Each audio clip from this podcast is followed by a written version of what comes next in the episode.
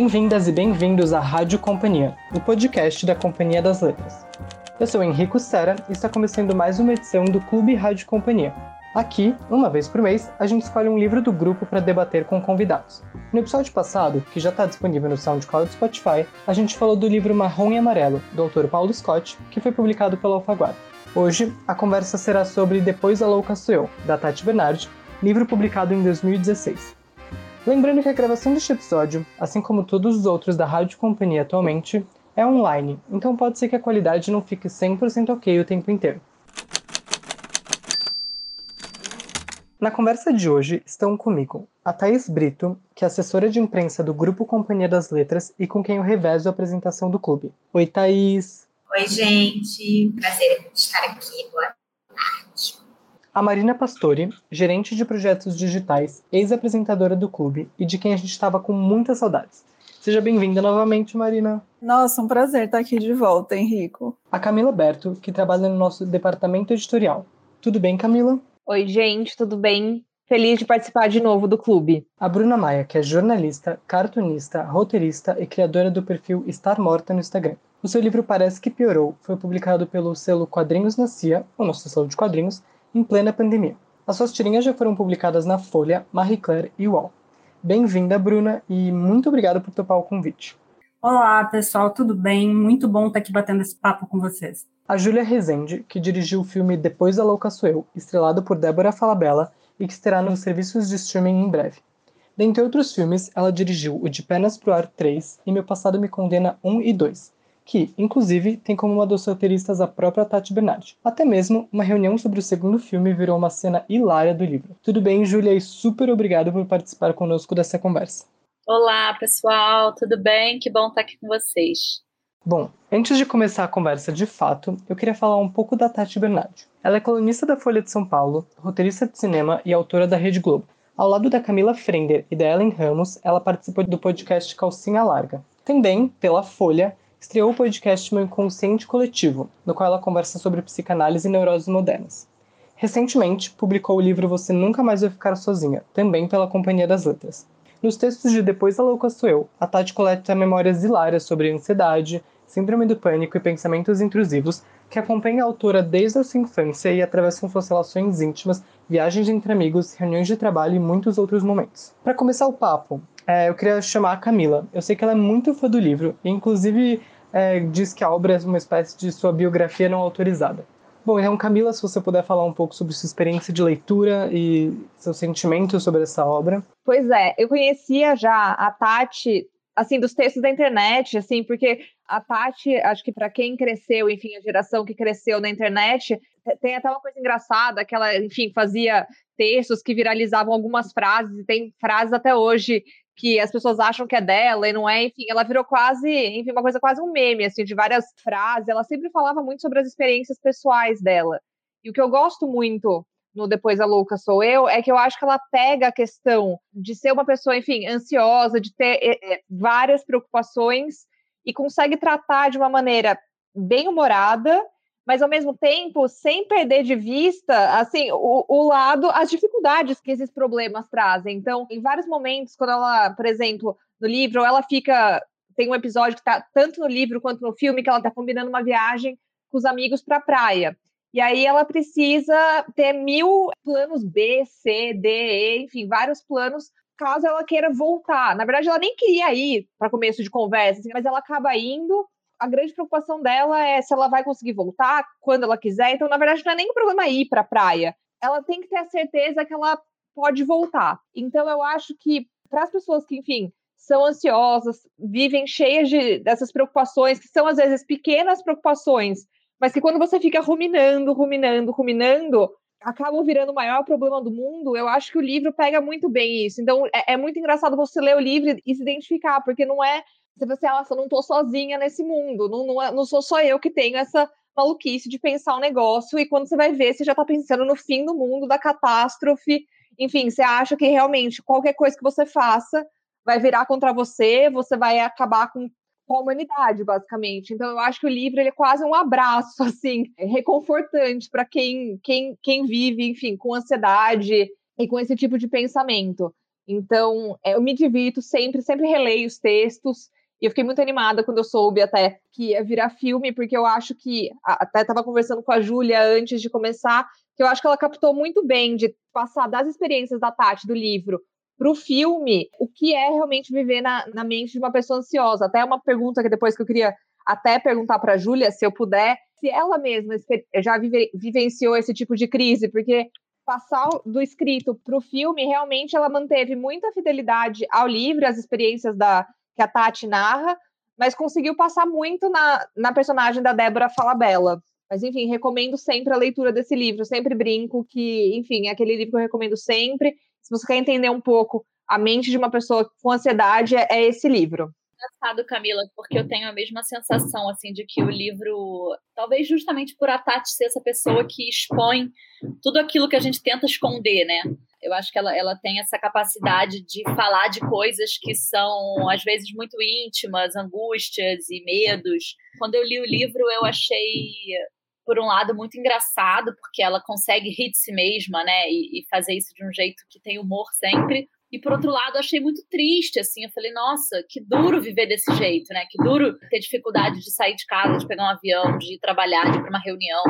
Eu mesma nunca passei por nenhum episódio de ansiedade, de pânico, mas tenho muitas pessoas ao redor que passam por isso, né? Então, eu acho que é quase impossível a gente não conhecer alguém que é atravessado por esse tipo de, de sentimento, né? Assim, a, a gente brinca que a gente é meio que geração Rivotril sempre tem alguém próximo que está passando por isso, e eu acho que o livro tem o mérito, assim, de, de abordar esse assunto com, muito, com muita leveza, é, e ao mesmo tempo de um jeito muito honesto, sabe? Sim, acho que a honestidade do, do, do livro, enfim, que você transmite no filme também, por isso que ele é tão real, né? Porque ele é honesto, quem lê aquilo sabe que é daquele jeito tanto uma, enfim, uma crise de ansiedade, uma crise de pânico. No fim, quem vive sabe que é exatamente daquele jeito o livro não é uma história com começo, meio e fim. O livro, eles são é, episódios que ela vai narrando sobre ansiedade desde a infância. E foi muito difícil fazer o roteiro, assim. A gente passou anos trabalhando no desenvolvimento, porque a primeira própria Tati tentou escrever o roteiro, e aí chegou um ponto que ela falou, cara, eu tô muito próxima disso tudo, tem que ser alguém com mais distanciamento. E aí a gente chamou o Gustavo Lipstein, que foi um outro roteirista que conseguiu, eu acho que, extrair a essência do livro.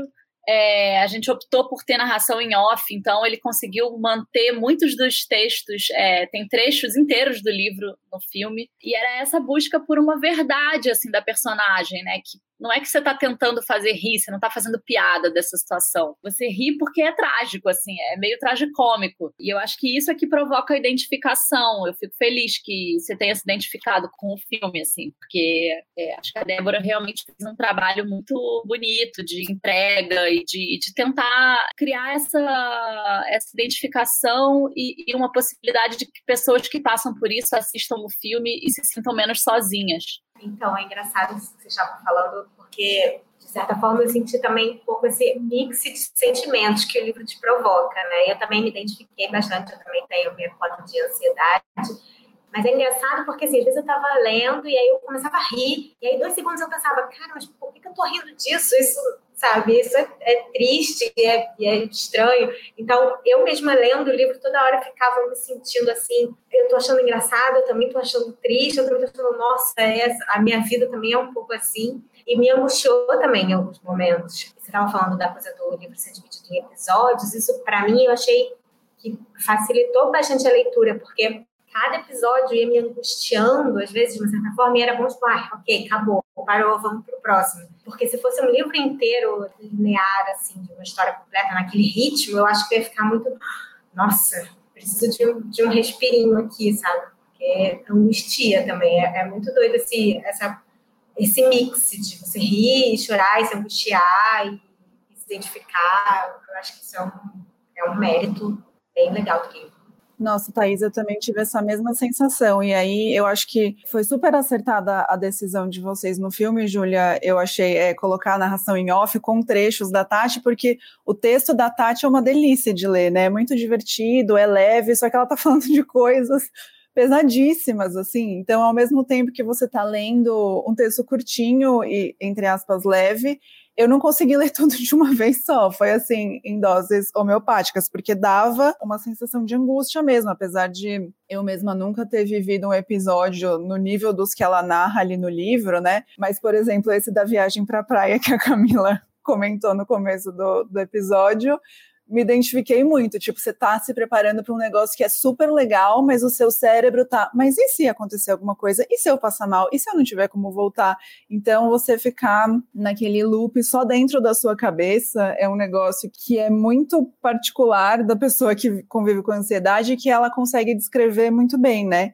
Sei lá, acho que tem uma coisa de, de coragem de se expor, assim, mas também tem a coisa de usar o humor como defesa, né? Rir de si mesmo antes que riam de você, que é uma coisa que também me identifico muito. É, exatamente. E eu acho que no, no filme a gente encontrou um caminho bacana para isso, que era assim, a narradora consegue rir, né, daquelas situações porque ela já tem um distanciamento. Então, é, digamos, a comicidade está na narração mas a personagem está vivendo tudo aquilo de forma dramática, porque é muito duro passar por uma crise de pânico, todos aqueles sintomas físicos também. Então, é, eu acho que esse equilíbrio, assim, é que é bacana, porque foi, foi exatamente como eu me senti lendo o livro dela, assim, que eu, por um lado, ria e, por outro lado, falava, caramba, que difícil viver a vida desse jeito, né? E é engraçado, porque eu já tive vários episódios com a Tati, como a gente trabalha juntas há, há muitos anos, de estar tá jantando com ela num restaurante, de repente ela pede a conta, vai embora. E eu não entendia. E aí, depois que eu li o livro, eu falei: ah, então aquele dia foi isso. Tipo, você largou no meio da sobremesa. E é isso. Então, acho que ajuda a, a gente a acessar um pouco mais, né? Assim, como é que é a, a mente de alguém que está passando por essa situação. Eu li o livro e eu li o livro bem recentemente e eu vou dizer que eu não achei ele engraçado, como vocês estão falando, porque eu estava passando na, nesses últimos dois meses por muita ansiedade, né? Porque parece que a pandemia toda me atacou de uma vez só, e aí eu comecei a viver aquilo muito intensamente, comecei a ir muito longe, comecei a imaginar e começo a pensar se minha mãe morrer, aí eu já comecei a imaginar como é que ia ser o inventário, ia ter que lidar com o velório da minha mãe, aí como é que eu vou fazer isso? Eu vou estar chorando. Será que alguém me ajuda a fazer isso? Como é que vai ser? Eu vou ter que encontrar meus irmãos, meus meu, meu, meu irmão. E, e, vai ser uma. E aí eu fui lendo aquele livro, fui me identificando naquelas situações, assim, naqueles pensamentos intrusivos. Confesso que tive que, que ler bem devagar também, porque às vezes me dava alguns gatilhos.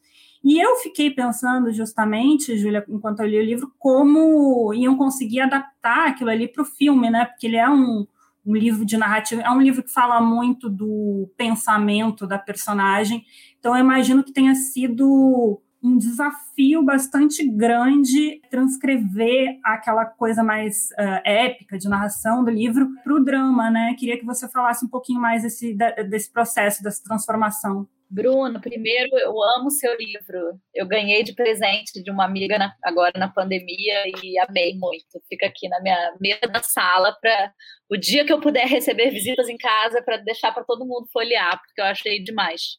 Mas, cara, eu acho que foi um desafio enorme, assim, a adaptação. Era isso, eu ia lendo o livro, marcando, assim, meu livro é todo sublinhado, e anotando, assim, que cenas eu não posso abrir mão, ao mesmo tempo, eu queria muito conseguir manter passagens da infância, da adolescência, da vida adulta. Então, tinha esse desafio de criar diversos, diversas temporalidades na história. E tem uma coisa muito, muito bacana que também era bem desafiadora, essa coisa que tem no livro de que ela delira, né? Então, ela imagina como seria e ela pensa, puxa, eu vou para a Praia Preta, mas aí como é que vai ser se eu chegar lá e eu precisar voltar, eu vou ligar para o taxista, mas então já vou falar antes com o taxista.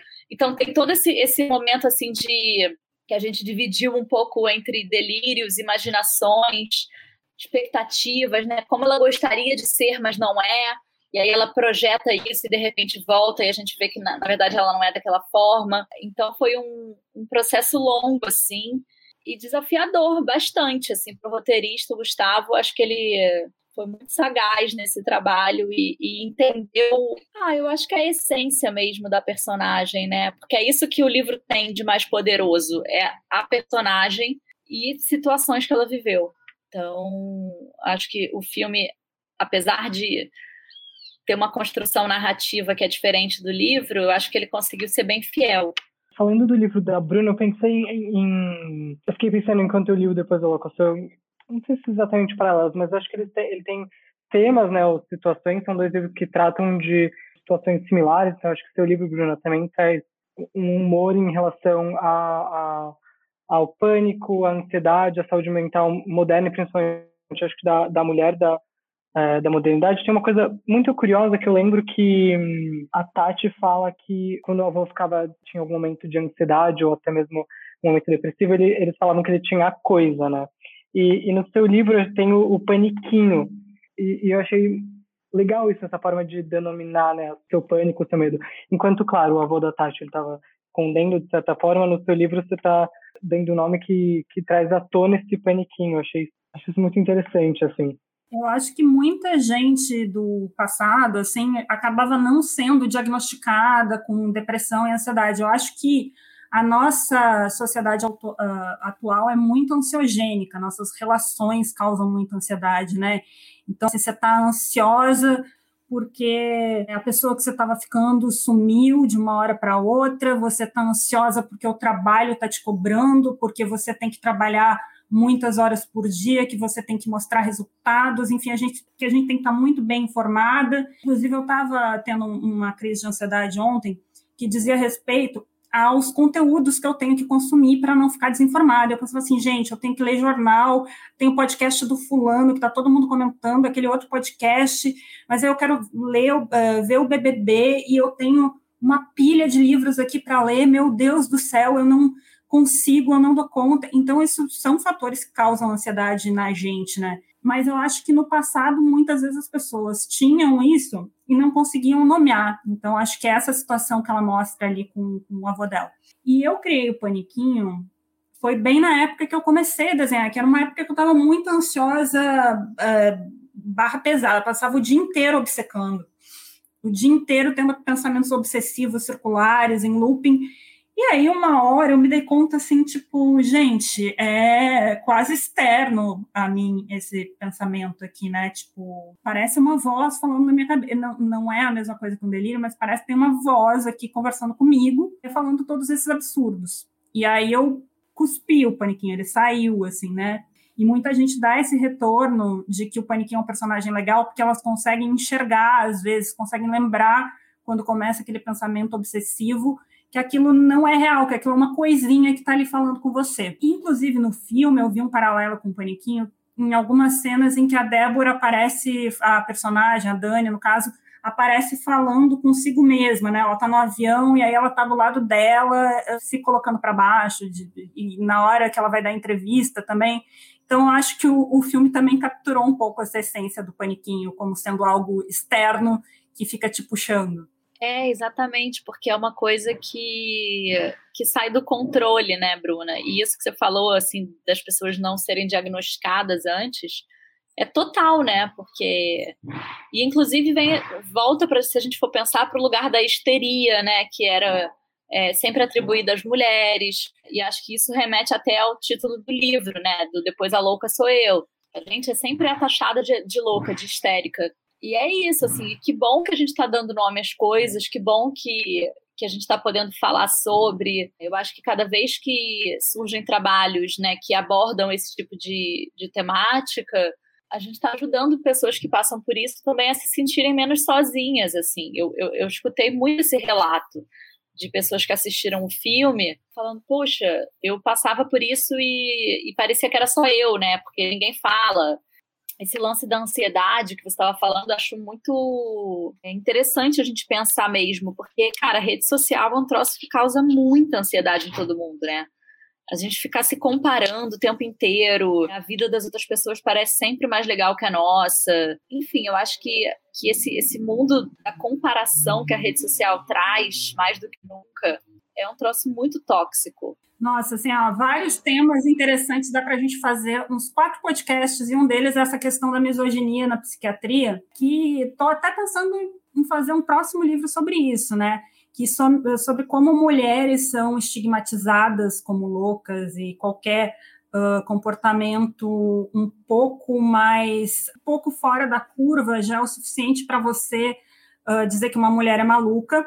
E como a grande maioria das pessoas que sofrem de depressão, por exemplo, são mulheres, é tipo, sei lá, 75%.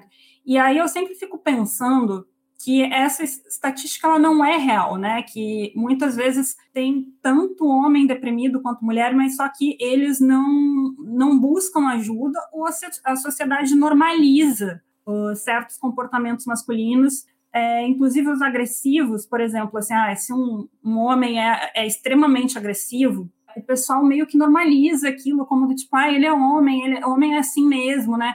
Agora, se uma mulher tem um comportamento agressivo, aí sim, ela já é louca, ela é borderline, ou ela é bipolar, e aí ela já é medicalizada, ela é diagnosticada, é tratada para isso, e muitas vezes os homens ficam ali sem tratamento nenhum, destilando violência na sociedade, ou às vezes usando as mulheres como psicólogas deles, porque eles não podem pagar terapia, né? Nossa, isso é muito real, né? A quantidade de homem que eu conheço que claramente precisa de ajuda, mas acha que não. E, e tem o, o, o, capítulo do livro, que é o capítulo que chama Depois a Louca Sou Eu mesmo, né? Que ela fala exatamente disso, né? E ela vai contando de todos os namorados. Ah, fulano era assim, fulano era assado. Claramente todos tinham uma questão e um problema, mas, enfim, obviamente a louca era ela, né? Isso aí é, nossa, clássico, realmente. É, tem também um, um, um texto que, enfim, que essa toda situação me lembra também, é aquele do fotógrafo, fotógrafo pedido, e assim, eu pensei um pouco, depois de, de, ler esse texto, eu pensei um pouco sobre essa questão da masculinidade, saúde mental, e eu, enfim, entra em muitos outros fatores, mas também entendo que, não sei, sinto que pro, pro homem uh, hétero padrão, acho que falar de saúde mental, ou às vezes se uh, aceitar algum tipo de, de distúrbio mental, ansiedade ou depressão, ainda é um estigma, assim, quase que é como se ele fosse, de certa forma, desmasculinizado, algo assim. Tem um, tem um trecho aqui do fotógrafo que ela fala, ela fala que, ah, que ele estava tentando, o fotógrafo estava tentando se, é, se curar e estava tomando coisa pesada. E ela fala, é, um deles se chamava Tegretol. E aí depois ela fala, o Tegretol me lembrou um tigre informal. Então é esse, né, com essa figura do, do fotógrafo, ela está ali no momento em que ela queria transar com ele, acho que ele, ele não conseguia, ele tava, não estava num bom dia. E essa coisa do, mesmo né, desse desse tigre dessa dessa figura forte e informal assim. E também eu li antes, foi engraçado, foi sem querer, mas eu estava lendo antes o livro do do Solomon, o, o Demônio do Meio-Dia, ele fala muito sobre como os remédios, e acho que a Tati fala muito sobre isso também, como os remédios trazem, alguns dos remédios trazem uma certa baixa libido, para alguns homens impotência sexual, então acho que tudo isso acaba formando um tabu e aí você tem dois extremos, né? De um lado a mulher é sempre louca e do outro o homem é, não consegue, não, não, pode falar sobre isso, não, não, se fala sobre isso, o homem não busca ajuda ou até mesmo é, se normaliza o comportamento de homens que deveriam de fato estar sendo acompanhados, enfim. Eu acho que essa questão da saúde mental, né, assim, se por um lado isso ainda é um tabu muito grande, por outro lado, eu sinto que tem quase uma banalização da medicação, né? Assim, eu vejo nas rodas uhum. de amigos as pessoas, ah, eu tomo Rivotril, ah, eu tomo Stilnox, ah, é, pô, vou experimentar. Tem um lance assim de um indicar para o outro qual é o remedinho bom. Esses dias eu li uma notícia que aqui no Rio tá vendendo Rivotril no camelô. Então, assim, tem um lado que banalizou a, a, a medicação psiquiátrica sem que as pessoas também, de fato, vão procurar ajuda e orientação e, e, e, vão tratar disso como uma coisa séria, sabe? Então é bem, é bem contraditório, assim, o que por um lado é um, é um assunto tabu e, e as pessoas querem esconder que passam por esse tipo de crise, por outro, elas estão usando medicação como se não fosse nada. Não, e, e no, tanto no livro quanto no filme, eu acho que mostra muito também quanto a medicação afeta a vida dela. No filme tem cenas assim que ela tem quase uma crise de abstinência, quase não, ela tem uma crise de abstinência depois que, enfim, ela para de tomar. Mas o que eu acho que pelo menos que isso que você falou da banalização é verdade, acho que as pessoas muitas vezes recorrem a remédios de forma, como você falou, meio banal, assim, não, não, não pensando talvez, enfim, na gravidade, em outras soluções ou, ou alternativas também. Mas o que eu vejo, pelo menos na geração de hoje, é que eu acho que pelo menos está tendo um tabu menor eu acho que entre mulheres isso tem menos, e, e nos homens está melhorando a situação de as pessoas buscarem pelo menos mais terapia, por exemplo. Tem até, acho que meme, as pessoas estão falando, ah, faça terapia. Então, eu acho que pelo menos isso é bom. Ainda que esteja sendo tratado com humor, ah, vai fazer terapia. De alguma maneira, é bom que a gente, que a nossa a geração mais jovem esteja normalizando, sim, fazer terapia, cuidar da saúde mental e eu acho que justamente por isso que se torna tão importante o debate de como tratar, né? De como lidar com essas questões da medicação, das consequências da medicação. Mas eu acho importante, de alguma forma, que, que esse assunto esteja no debate hoje em dia. Eu acho que acho que é por isso tanto que a, as crônicas da Tati fizeram tanto sucesso, quanto a página da Bruna fez tanto sucesso, porque realmente você vê ali os problemas da saúde mental de hoje em dia, né? Então, acho que é por isso que todo mundo se identifica tanto. É, e eu acho que o livro da Tati, tanto quanto né, o livro, assim como o filme, tem, tem uma cena, uma parte no livro, uma cena muito engraçada que é a primeira vez que ela toma Rivotril, né? E no filme ficou muito bom, que aparece o Rivotril, a cartela do Rivotril, o, o comprimidinho saindo, aí depois voltando. Isso achei muito engraçado. E acho que o livro ele ele tá nesse ele se situa nesse meio, né? Por um lado, ele é muito interessante do ponto de vista expositivo. Então, é era muito engraçado porque às vezes da forma como ela narrava, alguns episódios eram tão exagerados que eu que eu esquecia que eu estava lendo um livro de memórias, né? Até que ela até o momento em que ela citava de fato nomes. Então ela cita, sei lá, o Contado Caligares, ela cita a Marisa Leão, e eu ficava, nossa, pera, ela está expondo situações reais, assim. Isso é muito curioso, porque ao mesmo tempo que ela, né, nesses textos, ela expõe tudo isso de uma forma, acho que muito corajosa, e que com certeza deve ter ajudado muitas outras pessoas, ela também, acho que isso me parece proposital, fala do, da, dessa banalização dos remédios. E parece que ali, nesse ciclo de amigos também dela, tá todo mundo tomando. No livro, acho que ela fala que os amigos um dia se reuniram e todo mundo tirou uma foto segurando uma cartela do que estava tomando, assim. E aí no final, acho que aparece mais uma crítica a esse é, consumo desenfreado dos remédios, né? Então, por um lado, você tem essa exposição que é muito interessante e, e por outro, como, como vocês falaram, dessa banalização. É, eu vou te falar que essa, essa coisa dos remédios me preocupou um pouco em certas partes do livro, porque ela fala assim da primeira experiência com o Rivotril como se fosse assim uma revelação do céu.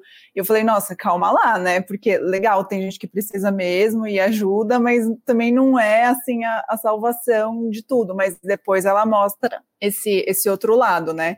que eu acho que é importante para fazer esse, esse contraponto.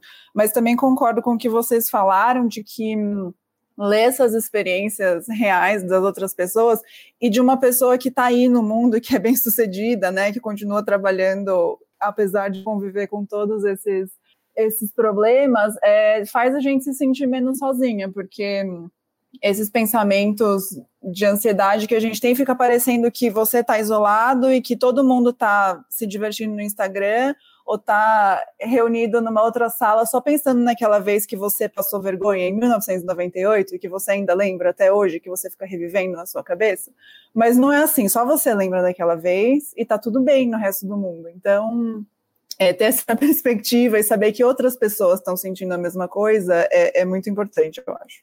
Eu vou falar aqui na condição de pessoa medicada, porque eu sou o tipo de pessoa que não pode parar de tomar remédios. Inclusive, um dos remédios que ela cita ali, que aparece no filme, que é a venlafaxina, eu tomo, já faz alguns anos, e tomo mais outros remédios, porque eu tenho uma condição psiquiátrica que me obriga a tomar, mas isso realmente é uma coisa que eu uh, tenho notado, principalmente nesse último ano, que foi muito difícil para todo mundo, né? Que, que vários amigos meus que nunca tinham cogitado tomar remédio, eles começaram, né, e vieram conversar comigo, eu indiquei psiquiatra, agora com vários amigos meus que estão nessa também, e muitas vezes é necessário, né, porque uma situação dessas acaba deixando a gente muito emocionalmente vulnerável. E eu também notei que alguns amigos vieram me descrever um, um tipo de sensação, eles começaram a falar assim, não, porque eu estava em casa, aí eu comecei a pensar que todo mundo que eu gostava ia morrer, começou a me sufocar, eu comecei a chorar, foi horrível. Eu nunca tinha sentido algo desse jeito. E aí eu olhava para eles e falava assim: Nossa, nunca. Eu tinha umas três dessas por dia, né? Eu tenho umas três dessas por dia se eu não tomar medicamento. Então, eu inclusive tive vontade de bater na personagem. Naquele momento que ela fala, que ela começou a tomar, cortou, simplesmente acordou e parou de tomar o remédio. Que assim, não, gente, não dá para fazer isso. Você tem que ir muito devagar com o remédio psiquiátrico, você tem que esperar aí uns meses até que você, se você quiser parar, alguns meses até você parar com ele, porque senão é horrível mesmo. Aí a, no livro a personagem fala, né, que, que depois conversou com um psiquiatra e foi devagarinho largando. Então, acho que a gente tem que ter muito cuidado para falar, ao falar de remédio, que sim, pode estar tá havendo uma banalização, mas também tem muitas pessoas que não conseguem ter uma vida minimamente funcional sem eles. É, eu acho que o remédio é essencial para quem para quem de fato precisa, né? Assim, acho que a questão da banalização é sobre o quanto as pessoas muitas estão tomando sem se consultar, né? Sem ir a um psiquiatra, sem fazer terapia, sem pedir ajuda, é mais nesse nesse troca-troca, num certo oba-oba entre amigos, assim. Mas sem dúvida, eu acho que essa preocupação, né, assim, de na época do filme, quando a gente estava escrevendo, a gente tinha uma preocupação muito grande, assim, de como retratar esse assunto, que é um assunto tão delicado e sério, sem fazer nenhum desserviço, assim.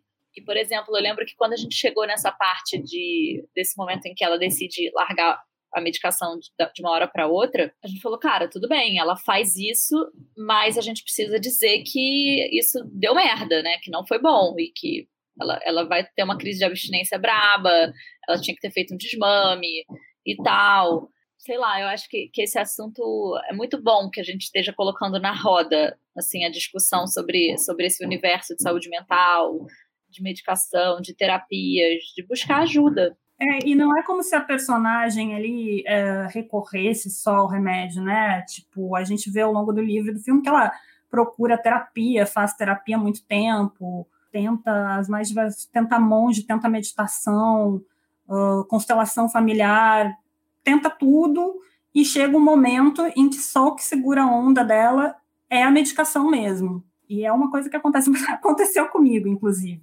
Sem dúvida, até porque, né, Bruna, eu acho que demora para a pessoa entender o que ela está vivendo, né? Como no caso da síndrome do pânico, da ansiedade, você tem sintomas físicos de fato, então você começa a ter taquicardia, você começa a ter falta de ar, é, você vai buscar médicos é, achando que você está tendo algum problema no coração, achando que você está tendo um problema neurológico. É, então, acho que esse percurso da busca da personagem para encontrar primeiro um diagnóstico e depois um tratamento, eu acho que é super interessante do livro dela eu dei muita sorte, porque quando eu tenho crise de ansiedade, eu penso que eu estou ficando louca. Então, foi ótimo, porque eu fui direto no médico certo, que foi o psiquiatra, que me deu uma solução para ansiedade. Não tive que ir no neurologista e etc. Nesse ponto, eu considero minha crise de ansiedade muito funcional. É maravilhoso, é isso, né? Que louco, né, cara? A gente é isso, a gente acha que tá ficando louca e na verdade não, né?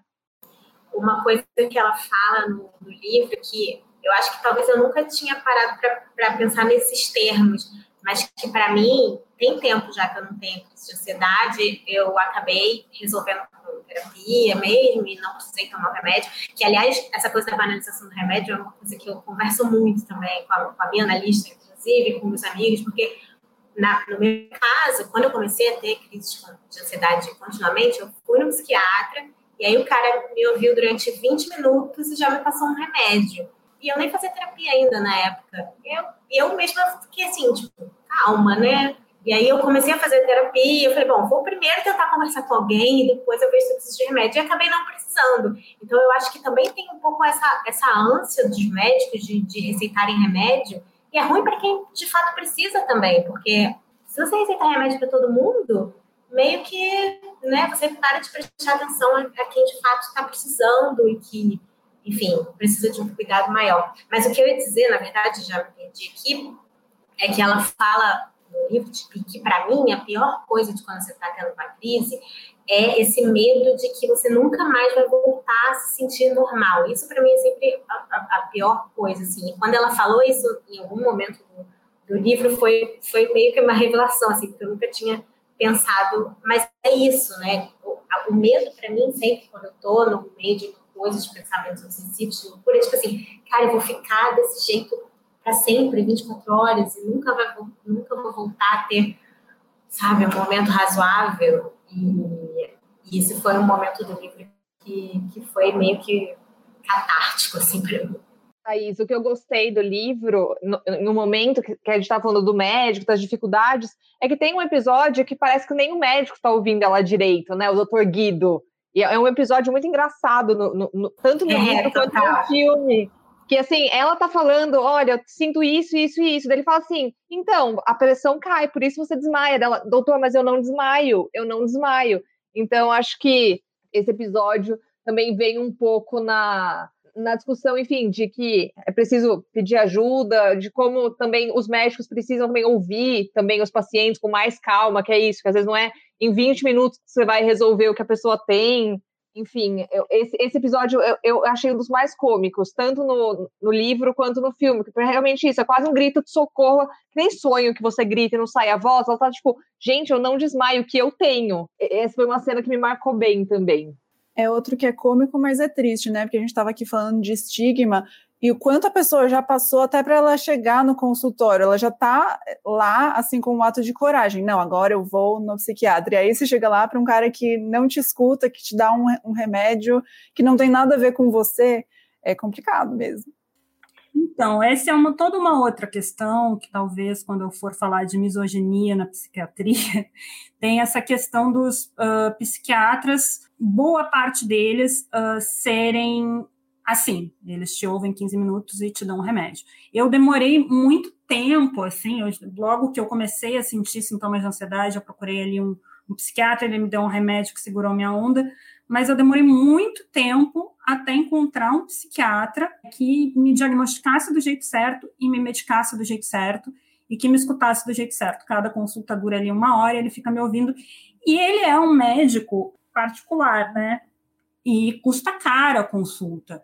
E isso é toda uma questão social que a gente tem que enfrentar, porque eu fico imaginando quantas pessoas no Brasil estão muito mal assistidas em termos de saúde mental, porque é raro encontrar um, um psiquiatra bom que esteja disposto a cuidar de você e a ouvir, que não vá te tacar um diagnóstico que não tem nada a ver e te dar um remédio qualquer só para você se acalmar, mesmo pagando. Então, imagina para boa parte da população. É, saúde mental, infelizmente, a gente está num ponto em que é um privilégio no Brasil e em muitos lugares do mundo ainda, e isso é bem preocupante. Não, total. E, e eu fico pensando assim, a, a, dificuldade, por exemplo, ilustrada no livro, né? De primeiro entender o que, pelo que ela estava passando, imagino que seja a dificuldade de outras pessoas, né? Como, como vocês comentaram, entender o que você está passando, né? Então, ser diagnosticado, que já é um longo caminho, assim, e depois também ela mostra isso, a dificuldade que ela teve de achar um tratamento que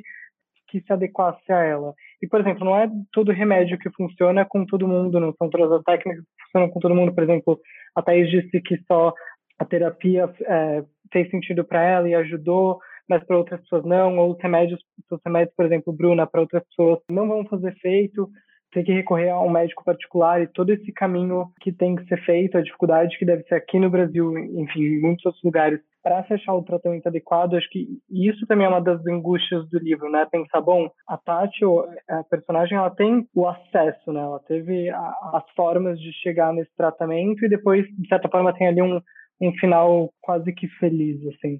E eu amo é, a coisa que tem no livro, né? Assim, dos muitos relacionamentos que ela vai tentando, que ela vai vivendo pelo caminho, e dos caras que ficam taxando ela de louca e, e que, na verdade, são super disfuncionais também quando a gente estava escrevendo o roteiro do filme, isso era uma questão, assim, né? Porque, na verdade, ela está cercada de pessoas disfuncionais. O namorado dela também é um cara disfuncional, a mãe dela também, o médico, a psicóloga. Ela está ela tá cercada de gente que não está conseguindo lidar com as próprias questões, mas que aponta o dedo para ela para dizer que a louca é ela. E eu acho isso super interessante. E eu amo o jeito que a Tati fala de, dos relacionamentos amorosos, assim. É, isso foi, inclusive, o que me aproximou dela dez anos atrás, quando a gente é, se conheceu e ela foi escrever O Meu Passado Me Condena, porque eu acho que é, é justamente essa, essa coisa de você rir de si mesma e, e fazer piada das roubadas em que você se mete, sabe? Eu acho isso muito legal. E isso super conversa também com o trabalho da Bruna, né? Que também ri bastante das cubadas que, que mulheres contemporâneas, de forma geral, se metem, né? Olha, eu vou dizer que eu, eu achei os homens do, do filme até que bem legais, viu? No, no, livro são vários, né? No, no, filme eu acho que aparecem dois, que é um namorado que ela vai pra praia, tem um namoradinho de adolescência também. Tô dando um spoiler aqui do, do, filme, né? E depois um outro homem que ela se relaciona e depois volta a se relacionar. E eu vou te dizer que eles até são homens bem decentes, considerando o atual cenário da mulher que se relaciona com um homem hétero. Então, acho até que Dani, a personagem do filme, deu sorte. No livro tem os dois, tem o texto, né, o Depois da Louca Sou Eu, que é esse inventário de homens também completamente desequilibrados que ela tá junto, e tem um que, que me tocou muito, A Louca do Jardim, após um término de um relacionamento curto, mas que durou, sei lá, foi acho que um mês, um mês e pouco, que foi super intenso, e aí ela se pergunta, né, o, o, que, o que que acontece, né, o que que, o que que você faz com esse amor que foi construído em um mês e aí depois a pessoa some, né? E tem essa coisa do, aí depois ela locação, né, o cara sumiu, aí eu que tô aqui chorando no jardim, eu que sou louca, mas e as outras pessoas? Como é que as outras pessoas não estão chorando e como é que não tem outras pessoas aqui nesse jardim chorando comigo, né? Esse texto, ele destoa um pouco, né, do resto do livro, eu acho, eu achei bem bonito também. Embora, obviamente, ela se exponha muito no livro e fale de coisas íntimas e tal, tem essa coisa do humor, um certo distanciamento, um certo cinismo, né? E nesse texto é, eu, eu senti uma coisa um pouco mais de afeto, né? Eu acho que é um texto que, que destoa um pouco do resto do livro, não sei se vocês também acham. Eu acho que ela, eu sinto que no livro ela usa de muito cinismo para narrar essas histórias, né? Assim, que esses encontros e desencontros com todos esses caras. Eu acho que tem um cinismo que é quase que uma defesa, uma autodefesa mesmo, assim, para poder lidar com aquela situação. É, eu imagino que a Tati, eu fiquei lendo o livro e pensando assim, nossa, chegou um momento que deve ter sido difícil para ela começar a é, se relacionar com os homens por causa do medo deles de virarem crônica, né? E eu passo um pouquinho por isso também. Já, já fiquei com um menino que me perguntou se ia virar quadrinhos. Inclusive, vou, vou perguntar isso para a Tati. Já teve muito homem com medo de aparecer no jornal? Eu acho que é o, se não me engano, é o Depois da Louca Sou Eu, que acaba com um trecho muito engraçado. É, é ele mesmo, que acaba com um trecho muito engraçado, que diz que um, um dos, dos homens com que se relacionava, ele começou a se auto-narrar porque ele achava que é isso que ela que ela estava fazendo, que ela estava prestando atenção nele para depois escrever. Aí ela diz assim, ela diz, diz que começou a se auto-narrar 24 horas por dia porque imaginava que eu passava as 24 horas por dia observando todos os seus movimentos para depois escrever um livro sobre ele. Que quito egocêntrico para ele, palma de ouro ególatra para ele. E o pior é que ele tinha razão. Assim, ri muito dessa, desse trecho, desse... É, e isso aparece, acho que no, no filme, posso estar enganado, se não me engano, ele vira a coluna na folha, não é? Que a mãe, que a mãe dela mostra para ela, ah, ele sabe que você escreve sobre ele. É, isso é uma coisa que a Tati fala sempre, né? Ela sempre escreve sobre isso, assim, que os caras tinham medo de virar texto, de ter as suas histórias tornadas públicas, né? E, e mesmo hoje na Folha, ela sempre fala, ah, o Pedro, meu marido, tá há cinco dias sem falar comigo por causa do último, do último texto que eu postei ou que eu publiquei. É isso, assim, eu acho que ela, ela de fato usa da própria vida para criar ficção. Sei lá, no fundo, eu acho que todo mundo usa sempre da própria vida para criar ficção, né? Só que ela talvez faça isso dando nomes às pessoas e disfarçando menos do que a gente costuma disfarçar. É, no meu caso, tem muita gente que acha que alguma coisa aconteceu comigo e às vezes não, né? Às vezes eu tô me baseando em histórias que eu ouvi de amigas. Tá? Muita coisa tem a ver com a minha própria experiência, né? Uh, principalmente aquela parte que eu tô falando de, de mente e, e, e das coisas. Mas é, na questão de relacionamento tem a ver com coisas que eu passei e com que muitas mulheres com quem uh, eu converso passaram. E aí já aconteceram umas coisas muito engraçadas de umas mulheres virem me perguntar se eu tinha tido alguma coisa com o ex-namorado dela, se eu também tinha namorado com ele, ah, você conhece o fulano? Porque aí eu falei, não, gente, é que os homens todos têm comportamentos muito parecidos em relacionamentos. Então eu achava isso muito cômico. Uma vez estourou um, um, um expose desses, uma mulher me mandou uma mensagem: Você também namorou com ele, né? Eu, não, gente, não namorei o ex-namorado de ninguém. maravilhoso isso, né, cara? Tipo, os comportamentos padrões que, que você começa a achar que é com você mesmo. Vocês querem acrescentar alguma coisa? Uma coisa que, que a gente faz no final do podcast, a gente costuma indicar uma ou duas obras que te lembrem uh, similares, uh, pode ter super a ver ou nada a ver, você quer indicar para quem está ouvindo. Ah, eu vou falar de duas obras. Uma delas é A Náusea, do Sartre, que eu fui ler faz uns dois anos. Eu nem consegui terminar, nem consegui chegar ao fim do livro, porque para mim o existencialismo francês é uma grande crise de ansiedade, né? Então, A Náusea, para mim, é, é um livro inteiro de um homem sofrendo de uma crise de ansiedade muito intensa. Para quem gosta de Sartre e de existencialismo, é uma boa dica. E eu queria sugerir aqui também um livro que saiu pela Companhia das Letras aqui no Brasil, que eu terminei de ler essa semana, se chama Garota, Mulher, Outras, simplesmente porque ele é fantástico, sensacional, é um dos melhores livros que eu li nos últimos tempos, ainda que ansiedade não seja o tema desse livro, mas tem muita questão de ser mulher, principalmente ser mulher negra no mundo, então todo mundo já deveria ter lido esse livro, ele é incrível. Ele é incrível mesmo, é maravilhoso. Eu também estou meio apaixonada por ele nos últimos meses. Eu vou. Eu tava, fiquei pensando hoje no que, que eu ia indicar nessa parte. Minha dica vai ser bem mais popular do que da Bruna, falando de Sartre. Eu vou falar da Disney. Porque um filme que, assim, podem me zoar, mas é um dos meus filmes favoritos. Provavelmente é um filme que eu mais chorei na minha vida que é o Divertidamente da Pixar. E eu acho que, por mais que ele não fale diretamente sobre ansiedade, ele fala muito sobre, para crianças, enfim, e para adultos também, de lidar com sentimentos, da importância de se deixar sentir algumas coisas. E eu amo esse filme, acho fantástico. E uma outra coisa que eu me lembrei hoje também é o um episódio de uma série que se chama Modern Love, que tem na Amazon Prime, se eu não me engano, e ela é inspirada numa coluna do New York Times que conta histórias, é, histórias de amor, não exatamente romântico, né? É, enfim, estados diferentes e tal. E aí um dos episódios da série é sobre uma mulher que tem transtorno bipolar, e que é interpretada pela Anne Hathaway. E é um, um retrato, assim, muito humano e interessante, assim, dessa coisa que é o transtorno bipolar. Vale super a pena assistir. A série como um todo é bacana, assim, é uma série bem irregular, porque são episódios independentes, né? Então, alguns são muito legais, outros são mais ou menos, mas eu recomendo, vale a pena. Thaís, eu quero, eu quero é, reforçar suas duas indicações, porque eu amo os dois, Divertidamente e o Modern Love, eu acho que são excelentes. E você falou do transtorno bipolar, a minha indicação é justamente de um livro saiu pela Objetiva aqui, que é o selo da companhia, que chama Me Diga Quem Eu Sou, da Helena Geyer. E ela é uma pessoa que sofre de transtorno, transtorno bipolar, e o livro é justamente o relato dela, tanto nas crises de mania, quanto no, nos episódios de mania, quanto nos de depressão. Mostra muito bem também o que é ter um, enfim, um transtorno bipolar e recomendo muito, que é um texto muito assim, você entra dentro, quase da, dentro da mente dela mesmo. Então acho que realmente re retrata muito bem o transtorno bipolar.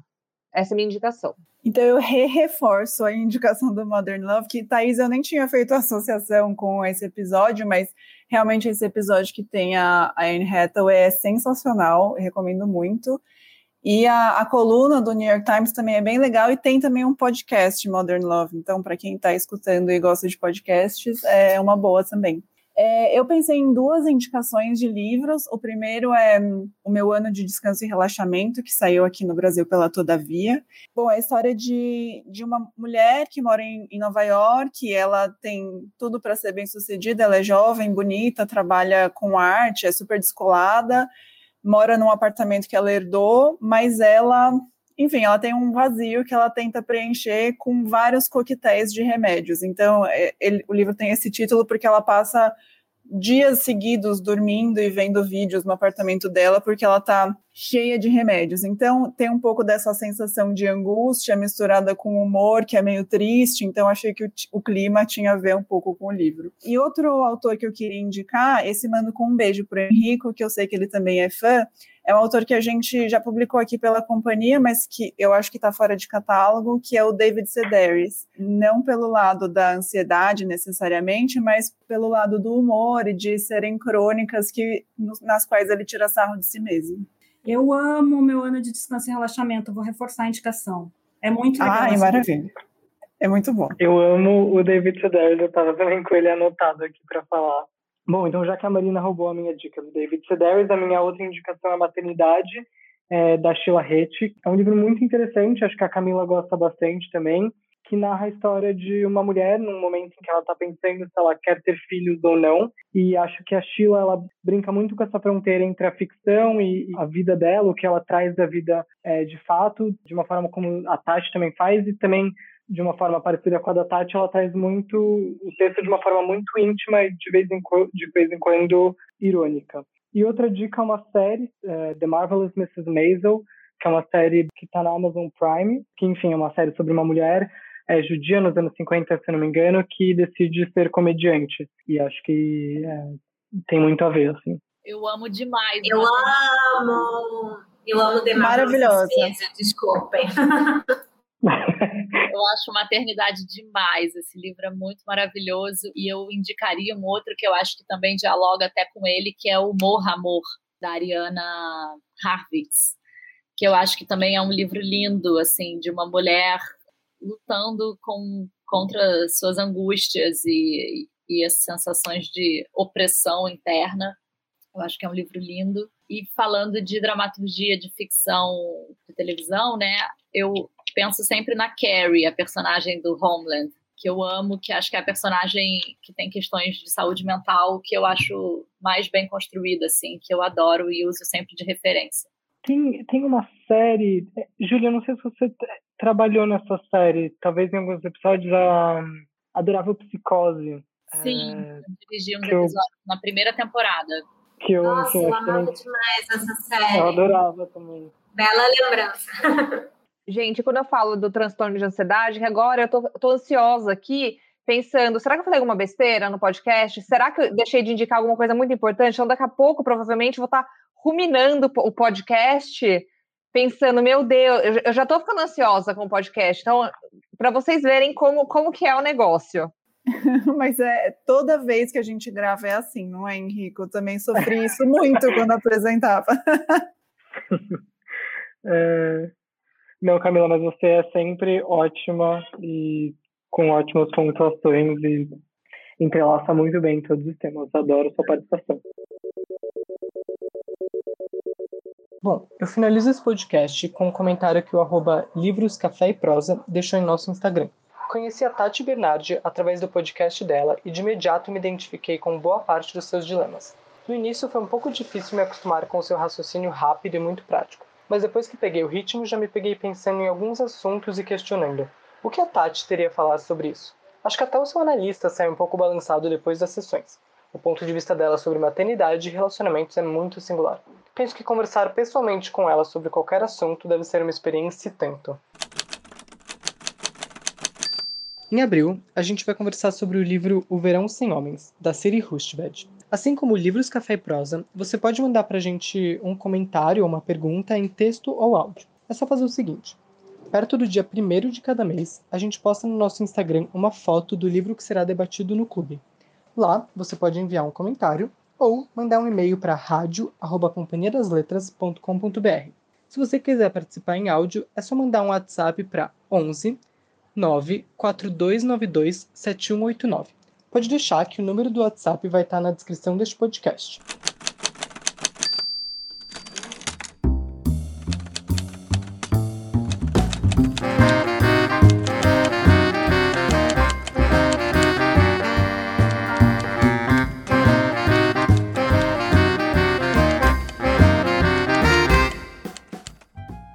Foi mais uma edição do Clube Rádio Companhia e a gente se fala novamente na última semana de abril.